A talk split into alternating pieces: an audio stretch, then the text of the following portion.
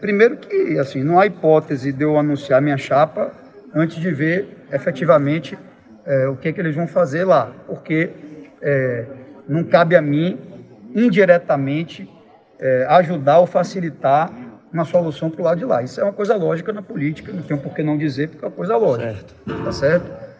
O bate-cabeça para a formação da chapa governista continua. Depois de Wagner desistir de sua candidatura ao governo do estado, foi a vez de Otto Alencar declinar o convite, o que devolveu a batata quente para as mãos do PT.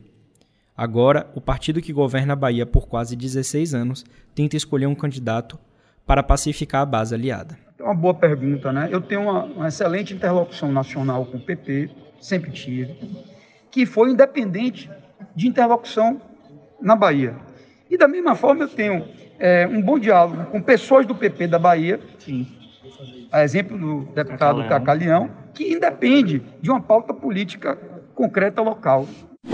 Enquanto o PT não escolhe seu candidato, o principal nome de oposição espera e esfrega as mãos.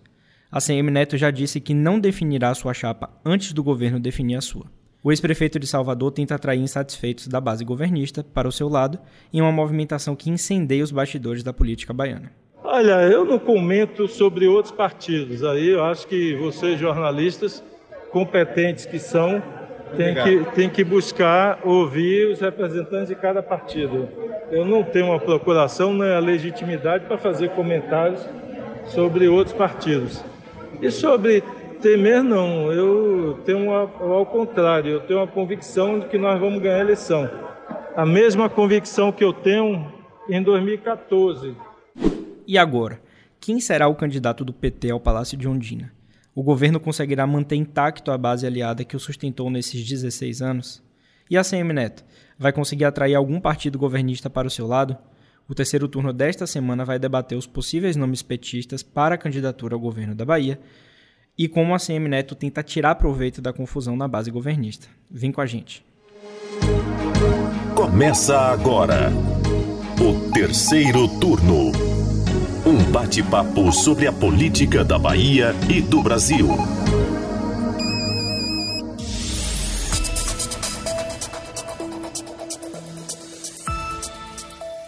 Eu sou Gabriel Lopes e comigo para a gravação do podcast de política do Bahia Notícias, os repórteres do site Lula Bonfim. Olá, gente. E Anderson Ramos. Olá, pessoal. Bom, aquele pedido de praxe aqui de toda semana para você que nos acompanha. Eu peço que você que está nos ouvindo siga o terceiro turno nos tocadores de podcasts. Nós estamos no Spotify, Deezer, Apple Podcast e também no Google Podcast. Dessa forma você não perde nenhum episódio aqui e é notificado quando sai um novo terceiro turno.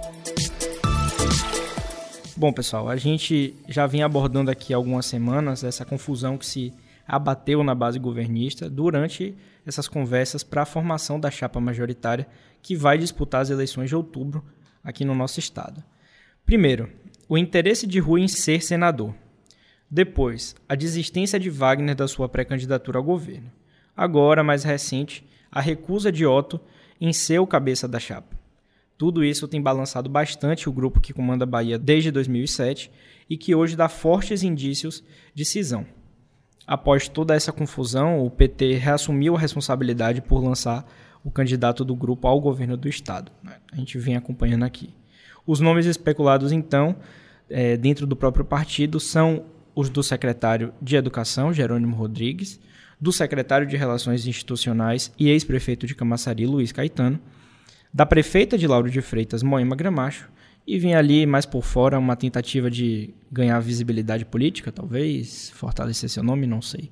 O deputado federal Jorge Sola. É isso, Gabriel. É, eu conversei nesta semana com o presidente estadual do PT, Eden Valadares, que revelou que o partido deverá chegar a uma conclusão sobre quem será o candidato entre hoje e amanhã.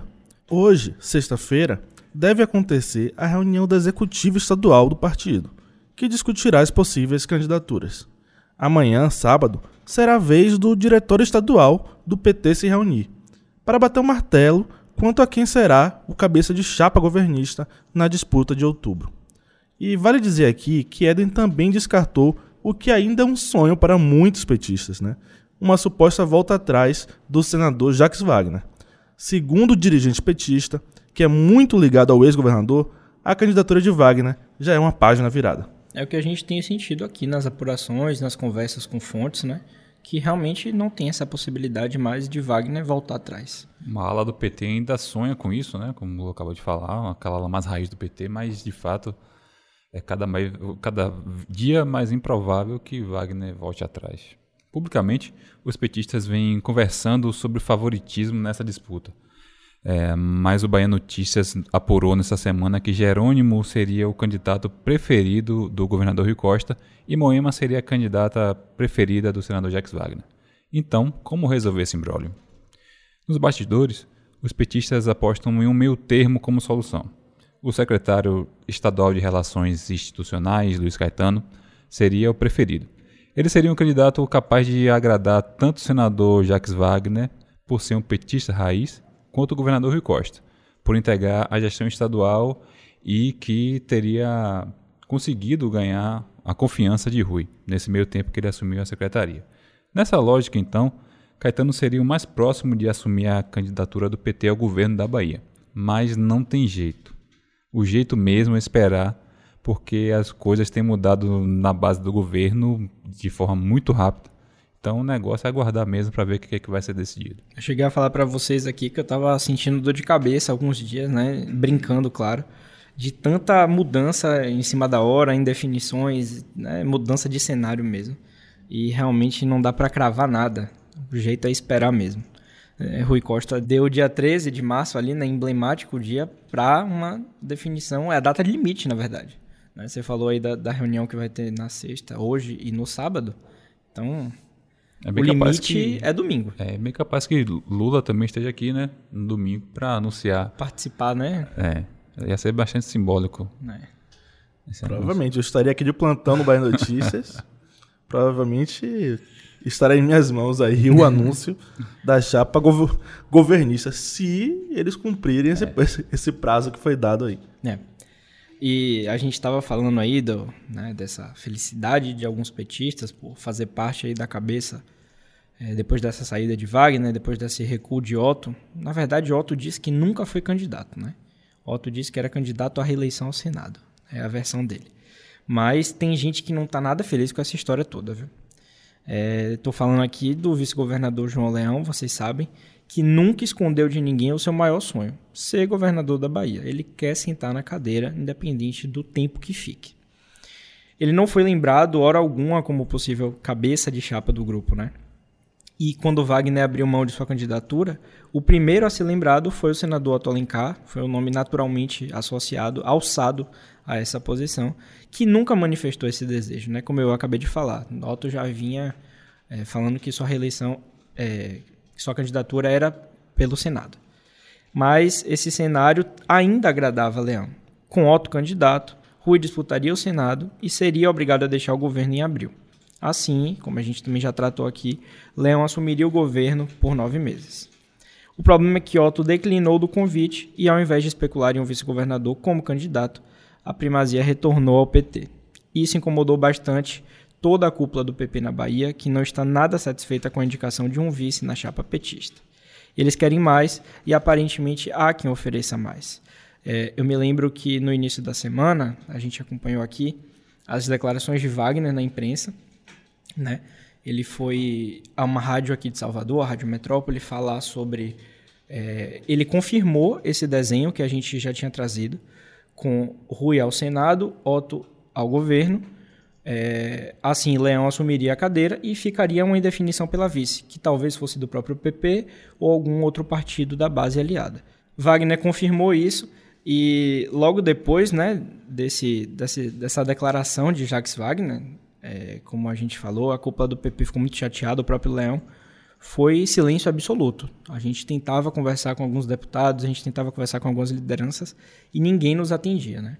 Mas ali algumas fontes chegaram a, a, a, dizer que existia sim o risco de rompimento. Né? Com quem a gente conseguiu falar, né? é, falou que existia sim a chance de rompimento do grupo ali. Exatamente, Gabriel. E aí que entra o principal candidato da oposição ao governo do estado, né? O ex-prefeito de Salvador, Assemi Neto. Ele não assume publicamente, mas tem conversado nos bastidores com nomes do PP, tanto a nível estadual quanto a nível nacional. Na Bahia, o principal interlocutor é o deputado federal Cacá Leão, filho de João Leão, com quem Neto mantém uma boa relação pessoal. Já em Brasília, Neto tem conversado com o presidente nacional do PP, Ciro Nogueira, que é ministro da Casa Civil. Ele tem interesse na saída do partido, PP, da base petista aqui no estado. E é por isso que o ex-prefeito aqui da capital tem resistido a confirmar os nomes da sua chapa majoritária. Afinal, ter postos disponíveis é fundamental para quem deseja atrair novos aliados.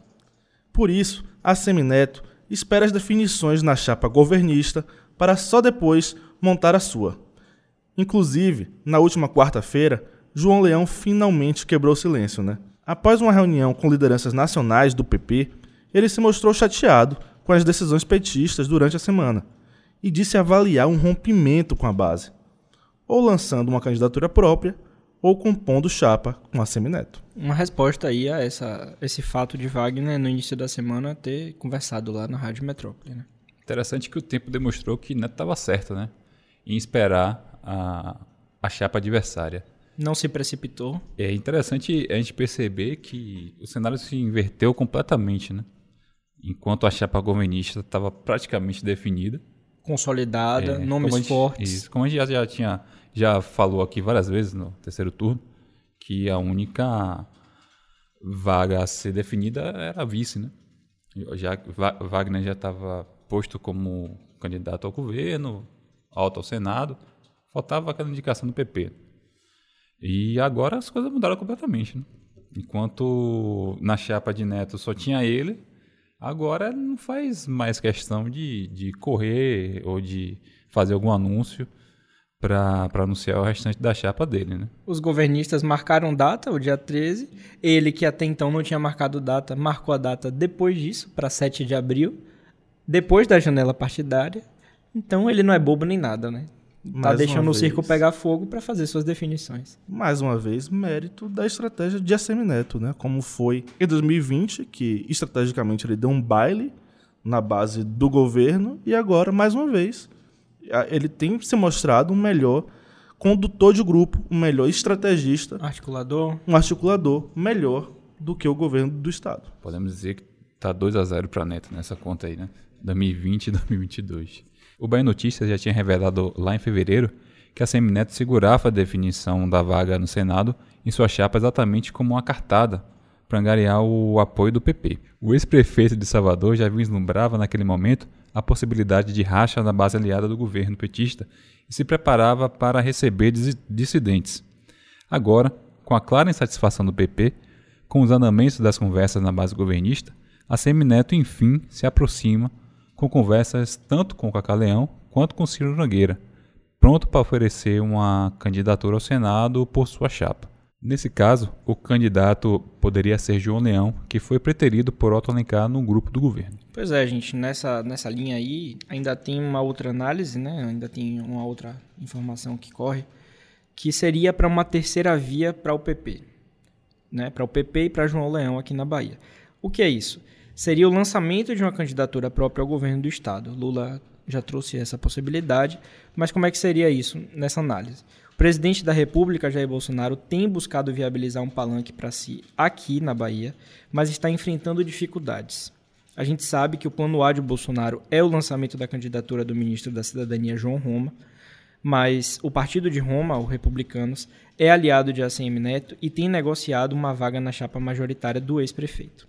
A solução, então, sugerida por Bolsonaro, segundo o jornal O Globo, seria a filiação de Roma ao PL, partido do presidente é uma corrente que tem ganhado força, né, ganhou muita força essa semana, mas essa solução poderia provocar uma crise no governo federal, não apenas com republicanos, que perderiam um quadro importante, como também com o próprio PL.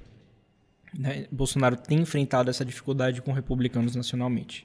Isso porque o então presidente é, do PL aqui na Bahia, José Carlos Araújo, também é aliado de Neto e já vinha ameaçando deixar o partido caso Roma se filiasse. A resposta oficial veio essa semana. Foi uma semana cheia aqui na política baiana. E José Carlos Araújo anunciou a renúncia da presidência estadual do PL e sua saída definitiva do partido. E aí aqui nos bastidores, apurações nossas do Bahia Notícias apontam que o PDT pode ser a nova casa dele. Né? A gente sabe que realmente era tendência, era tendência não, era concreto, né? Que a, o desembarque dele seria numa, num partido aliado de Neto. E por toda essa conjuntura, essa confusão, Bolsonaro tem pensado em um plano B, que é João Leão. E aí a gente chega aqui no, onde, onde eu queria chegar. Com a insatisfação do PP com o andamento das negociações aqui, o presidente da República acha que pode fazer de Leão seu candidato aqui no Estado. Veja que situação. Mas para isso, Gabriel, é, Bolsonaro teria que convencer Leão a entrar em uma candidatura praticamente suicida, né? Sem partidos aliados e com poucas chances de vitória em outubro. Para mim, particularmente, parece pouco provável que o vice-governador entre nessa canoa furada. Eu creio mais na possibilidade de Leão estar junto a Neto. Claro que Leão ali com a candidatura poderia incomodar outros nomes, né? Poderia incomodar a Semineto, poderia incomodar um outro nome da base governista. Pode forçar um segundo turno. Sim, sim, sim. exatamente. Mas eu, eu concordo com a, com a sua tese aí de que realmente seria uma canoa furada, né? O Leão teria pouco a ganhar. É. Né? E eu conversei assim rapidamente sobre o assunto com o presidente do PT aqui na Bahia, Éden Valadares, né? Ele se limitou a dizer que as negociações com o PP estão sob responsabilidade direta do governador Rui Costa e do senador Jacques Wagner. Também perguntei a Rui se haveria uma reunião do Conselho Político para ajustar as pontas, e o governador me respondeu que tem preferido fazer conversas bilaterais. Isso tem sido uma reclamação frequente nas conversas que tenho com quadros da base aliada. Segundo eles, Rui teria inutilizado o Conselho Político criado por Wagner, o que também tem gerado insatisfação. O governador também me falou que não vai comentar as decisões de outros partidos, mas disse não temer o apoio do PP a Semineto e que acredita que seu grupo vencerá as eleições em outubro de qualquer jeito. Veja só. É isso, Lula. E a Semineto tem observado tudo isso com bastante atenção, né? Para ver o que ele consegue abocanhar diante da dificuldade das lideranças governistas de manter o grupo unido. Na terça-feira, é, tanto Neto quanto Leão estiveram em Brasília é, acompanhando a política há alguns anos aqui no estado, eu sinceramente não acredito em coincidência.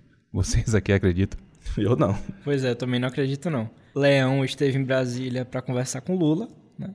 E Neto esteve lá para resolver sua vida também, né? Então, não acho que seja coincidência. É, e um dia depois, é, Leão solta essa nota, né, já indicando uma, uma satisfação muito grande com a base governista. E considerando já uma possível Sim. aliança com a Semineto, né? Dando nomes. Não foi só rompendo nem ameaçando um rompimento, foi também colocando como, como opção o principal candidato oposicionista, né? Dando nomes, Ou né? seja, né? essa conversa já está acontecendo. Se nos bastidores a gente apurava cenários, ele chegou em público, deu nomes e falou, né? Que avalia essa possibilidade de rompimento, é, de apoiar né, é, uma candidatura própria do PP, de lançar uma candidatura própria, ou de chegar para compor. Ele usou a palavra compor a, a chapa majoritária de Assemineto. Eu achei isso forte. Se isso se concretizar, é, é um ganho enorme para a campanha de Assemineto. A gente tem que lembrar aqui que o PP é o segundo partido com mais prefeitos no interior do estado. Né? Apesar de que alguns, antes disso, já declararam apoio a Semineto. A gente já, já viu alguns casos de, de prefeitos do PP anunciando apoio a Semineto, mas a se maioria... mudar completamente de lado, acho que é um peso enorme. Tanto um baque para o governo, né? para, para a candidatura petista, quanto um grande ganho para a candidatura oposicionista. É muito complicado a gente fazer previsões, cravar coisas aqui, até porque depois isso se volta contra nós mesmos. Mas assumindo essa virada de mesa, né, Leão é, com Neto, eu vejo que Neto parte para a eleição, para o início da eleição, para a campanha, com uma das mãos já na taça um pezinho no pódio. O outro pé ele vai conquistar no processo de campanha, de angariar votos, disputando com o outro lado, ou com, com Roma, com quem quer que seja, os outros candidatos que tiverem no pleito. Mas eu vejo assim, é um pé já na linha de chegada e o outro pé ele vai só é, sacramentar mesmo. não sei como é que vocês enxergam. A gente sempre foi discutindo aqui que, além de, de Lula, né, da força de Lula aqui no Nordeste, aqui na Bahia principalmente, uma, um, um trunfo da base governista era justamente o Teodolito, né? que é formado por PT, PP e PSD. Então, algum desses partidos saírem da base é não sacramentar, mas é indicar aí uma derrota, né? Quebra uma perna do Teodolito é, ali, é, né? Então, Teodolito fica bambo, fica capenga. Justamente. E esse, esse, essa aliança que já dura é, 16 anos, né? Vitoriosa, se mostrou vitoriosa várias vezes. Forte. É, é realmente complicado para a base governista. Se, se Neto conseguir mesmo é, é, o apoio de, do PP e de João Leão, e aí, como o Gabriel falou, coloca uma mão na taça, acho que o caminho para colocar outra mão é se afastar do presidente da República, Jair, Jair Bolsonaro, e tentar é, é, é, manter uma boa relação com o favoritíssimo, pelo menos aqui no estado, Luiz Inácio Lula da Silva. Sim, como o Neto já vem fazendo, né? Neto já vem descolando a imagem de Bolsonaro. A gente já trouxe isso aqui em outros episódios. Já vem se descolando. Ele não quer estar associado. Seria muito estratégico para ele. Há também essa corrente aí que você falou de Lula, né? Mas é um, é um tema para até um outro episódio, porque rende. É, com certeza. É que vale ressaltar que é, essa, desse, esse rumo que Leão pode vir a tomar, né, é, acabou se, se concretizando mais nos últimos dias justamente por conta dessa bagunça. Né? É, ele já estava se sentindo na cadeira de governador, foi informado disso, né? E Wagner, na última entrevista, que confirmou que a nova reviravolta, ele confirmou isso, que até então não havia sido confirmado. Ele confirmou. E Leão já estava se sentindo governador, na verdade. Então isso é tirado dele, né? De uma forma muito brusca. Né? E ele é preterido, o grupo dele é preterido também, volta a somente indicar vice. Então, realmente é um, é um sentimento de. É, é, é, compreensível, né? O que ele está sentindo agora. Né? Criou até uma situação, isso que você falou, Anderson, porque nas coletivas da, da semana que passou agora, Rui Costa falou: não me cobrem em posicionamento, não me cobrem posturas por coisas que eu não falei. Ele de fato não tinha cravado nada, não confirmou nada, mas Wagner foi a uma rádio e confirmou todo o desenho, até é, é, afirmou que foi sugerido por ele, que foi a primeira coisa que ele pensou, esse desenho de colocar Rui como candidato ao Senado, Otto como candidato ao governo, para que Leão pudesse assumir. Então, eu acho aí que Leão já estava sentindo o gostinho dessa transição, né? Tiraram o doce da boca da criança. Né? Perfeito, né? perfeito. E a gente vai caminhando aqui para o final de mais um terceiro turno, pessoal. É, a gente vai seguir aqui acompanhando os desdobramentos das conversas para a formação de chapas para as eleições, né? As duas chapas principais, as, a, a outra chapa também, caso a gente tenha uma terceira candidatura forte aqui. Na próxima semana, é provável que voltemos a discutir esse assunto por aqui, mais com novas informações, e se os prazos no PT forem cumpridos, novas definições. Dito isso, o terceiro turno de hoje vai ficando por aqui. Muito obrigado a você, ouvinte. Muito obrigado, Lula e Anderson, pela parceria. Valeu, galera. Valeu, Gabriel. Valeu, Paulinho. Valeu, Anderson. Valeu, pessoal, e até a próxima semana. Valeu, gente. Até mais. Nós estamos sempre muito interessados na sua opinião, então manda seu comentário, crítica, elogio para essa bancada do terceiro turno, sempre usando a hashtag terceiro turno BN. O programa é gravado da redação do Bahia Notícias e conta com a apresentação dos repórteres Gabriel Lopes, Lula Bonfim e Anderson Ramos. No início desse episódio, você ouviu as vozes do ex-prefeito de Salvador, ACM Neto, e do governador da Bahia, Rui Costa. Os áudios utilizados são do Bahia Notícias. A edição de som é de Paulo Vitor Nadal e o roteiro de Lula Bonfim. Você ouviu o terceiro turno, o seu podcast semanal sobre a política da Bahia e do Brasil.